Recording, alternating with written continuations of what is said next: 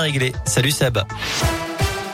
Salut Cyril, salut à tous. À la une de l'actu, ce chiffre, 20 millions de rappels vaccinal, objectif fixé aujourd'hui par Olivier Véran d'ici Noël.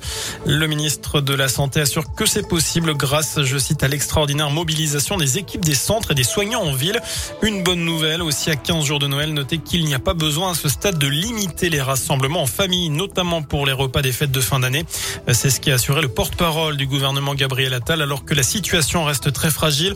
Le taux d'incidence se rapproche des 600 cas pour 100 000 habitants dans la Loire et la Haute-Loire.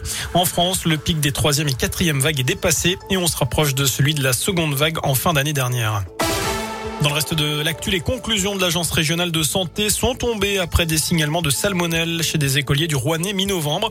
77 élèves en tout eh bien, ont été intoxiqués dans cinq écoles situées à Sorbier et en région rouennaise. Tous ces écoliers ont comme point commun d'avoir mangé à la cantine les 8 et 9 novembre. Il se trouve que le fournisseur des repas serait le même pour tous les établissements. Une anomalie aurait été détectée sur deux échantillons du même fromage. C'est ce que dit le progrès. À retenir également chez nous cette grève au sein de l'entreprise Ziegler à Une partie du personnel débré depuis mercredi matin. Parmi les revendications, une hausse des salaires, des embauches ou encore une amélioration du dialogue social. Un ancien président de la République dans la région, François Hollande, est venu dédicacer son livre à Clermont. Il a rencontré le maire de la ville ce matin avant de prendre la direction du stade Montpied. L'occasion de faire connaissance avec le staff et les joueurs du Clermont Foot. François Hollande a même reçu un maillot floqué à son nom. Radio Scoop s'est rendu sur place et forcément lui a parlé de la proposition récente d'Anne Hidalgo, la candidate socialiste à la présidentielle. Cette dernière souhaite une primaire de la gauche, proposition d'ores et déjà refusée par les écolos, les communistes et les insoumis. Alors qu'en pense François Hollande? Écoutez-le. C'est vrai que c'est mieux quand la gauche est unie, mais faut-il encore qu'elle s'y soit préparée?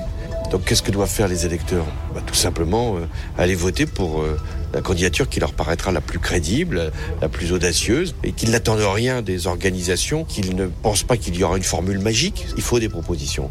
Ce qui fait un moment que les, les citoyens relèvent la tête, commencent à espérer, c'est quand une candidature présente des, propositions cohérentes, audacieuses, crédibles, et qui peuvent changer euh, la vie euh, dans les prochaines années et même la, la, société dans le très long terme. Et Anne Hidalgo est en grande difficulté dans les sondages. D'ailleurs, une autre socialiste lui demande de ne pas se présenter à la présidentielle.